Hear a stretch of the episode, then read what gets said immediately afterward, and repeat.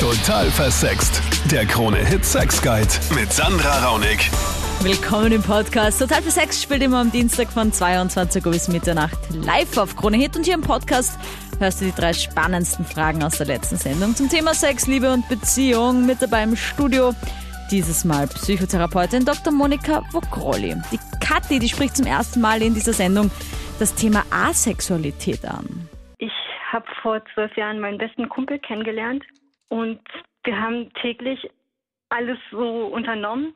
Ja, und es ist halt so, dass er jetzt äh, mich sozusagen abweist und ähm, ja, ich habe halt so jetzt die Frage an euch so ein bisschen, ja, ob ich halt eben ihm so halt sagen kann, ob er sich eine Beziehung vorstellen kann, auch ähm, ohne sozusagen Sex.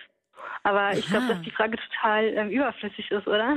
Also ich finde Also- grundsätzlich natürlich die Frage wäre besser, wenn du ihn, wenn du sie an ihn stellst natürlich, weil wir können das natürlich jetzt nicht beantworten, wie er darauf reagiert. Aber es hast du gerade gemeint, er hat dich abgewiesen. Wann, wie, wo, wie ist das passiert?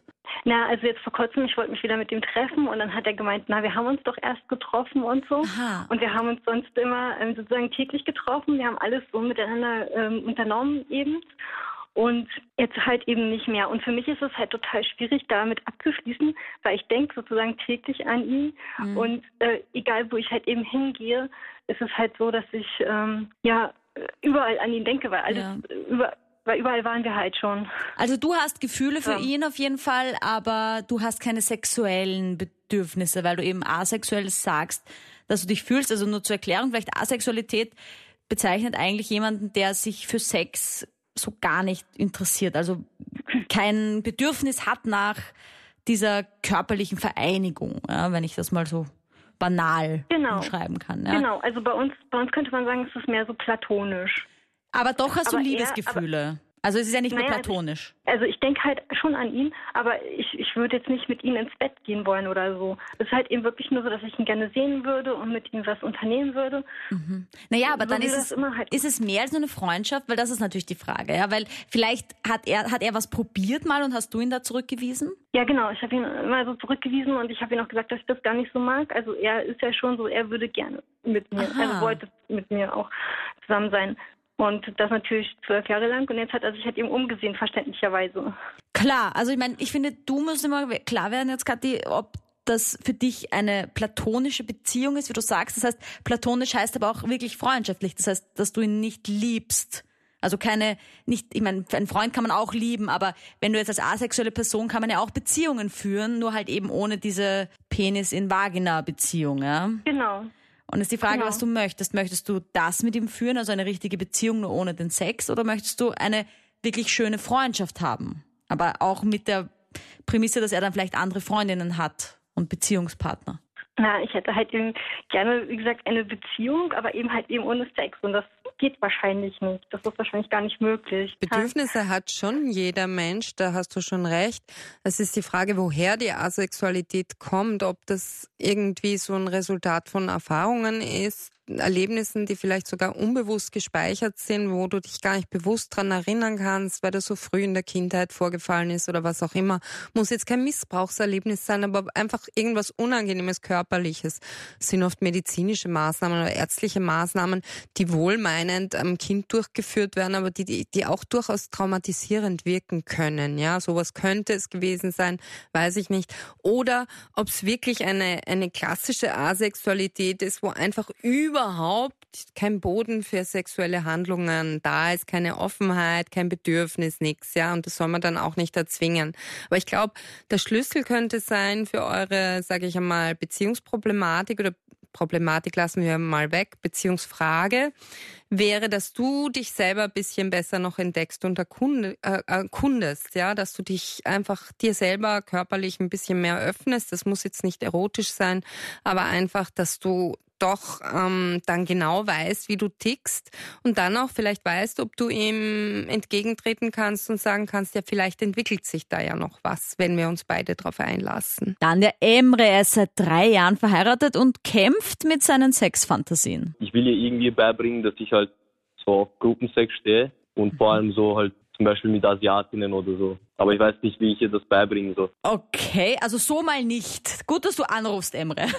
Weil Ja. ich glaube, wenn du mit einer Frau drei Jahre verheiratet bist und auf einmal daherkommst und sagst, ich hätte gern Gruppensex und außerdem noch äh, mit einer Asiatin und weiß ich nicht, auch mal Sex, ist das, glaube ich, eher schwer zu verkraften. Ja, ich weiß, aber ich weiß, ich stehe voll drauf und irgendwie ist das so aus der Leidenschaft in mir, aber die ich leider nicht ausleben kann.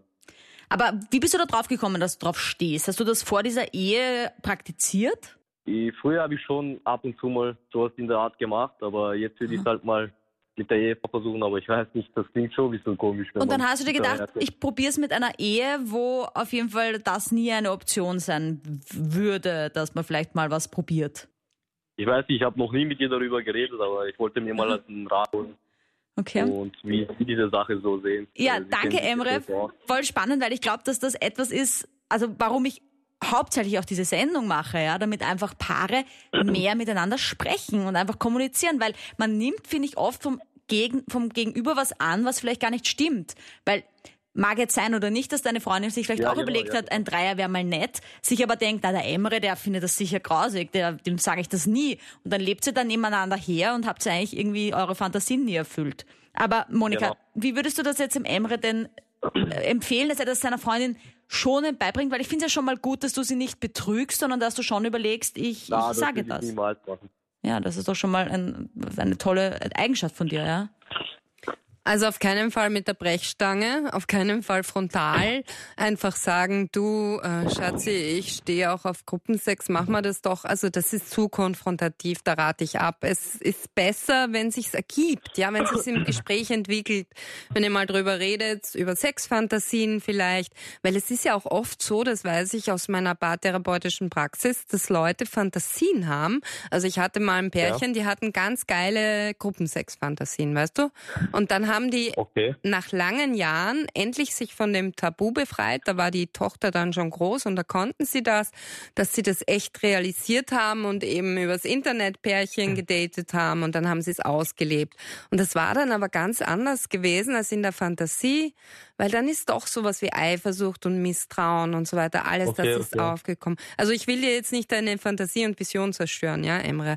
Aber Okay. es kann wirklich sein, dass wenn du mit ihr drüber sprichst und redest und mal auch hörst, was sie dazu fantasiert und sagt und ob sie da mitgeht mit der Fantasie oder eben nicht, ja, dass du dann auch irgendwie spürst, ob das für euch beide passend wäre überhaupt in echt. Okay.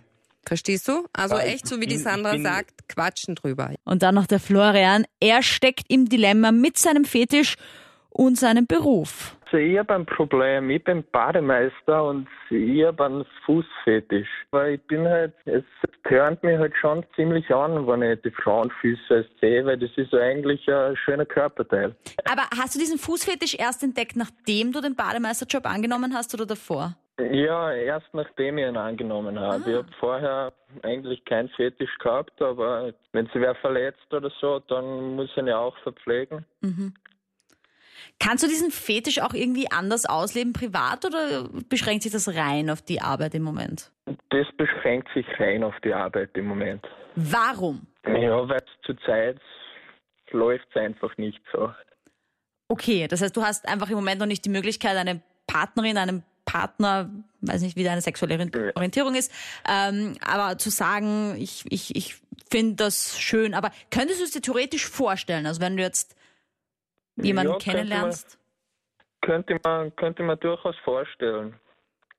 und das wäre für dich auch gar nicht so schwierig, weil das ist nämlich oft für die meisten das Problem zu sagen, ich habe einen Fußfetisch oder vielleicht gar nicht mal so zu sagen, ich habe einen Fußfetisch, sondern zu sagen, ich finde das schön, weil es ja auch nicht jede Ja. Frau gleich so leicht akzeptiert. Äh? Ja, nein, ich gehe da eigentlich ziemlich offen damit um und habe da keine Probleme damit. Also die Freunde und so, die, die wissen das auch. Über, mit denen rede ich halt drüber. Ah. Das ist super, das klingt nach total viel Toleranz und Offenheit. Das, was wir hier immer ja, predigen fast.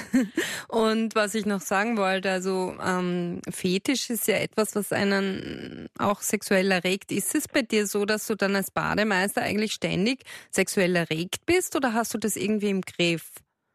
Nein, also das habe ich schon im Griff bei der Arbeit, aber Ich, Kommt's ich hinten fühle mich nach? halt wohl, wenn ich. Ja, genau. Mhm. Hinten nach kommen die Fantasien oder so, oder kommen die Bilder dann in Ja, deinem genau. Geiste sozusagen. Gut, weil Aha. wichtig ist natürlich, dass einfach keiner drunter leidet, ja, also dass du es quasi nicht ausnutzt, egal um welchen Körperteil es immer geht. Es sollte niemals sein, dass du etwas quasi ausnutzt für dein sexuelles Verlangen, ja, gerade wenn es im Job ist oder so, dass das auf keinen Fall passieren. Da würde ich mir dann tatsächlich auch äh, so psychotherapeutische Unterstützung holen, wenn es soweit geht. Aber wie das für mich im Ja. Moment ist, klingt, brauchst du eigentlich nur ein bisschen Daumen drücken, dass es bald wieder läuft. Ja, genau, also das würde ich mir schon wünschen, wenn man da wer die, die Daumen drückt und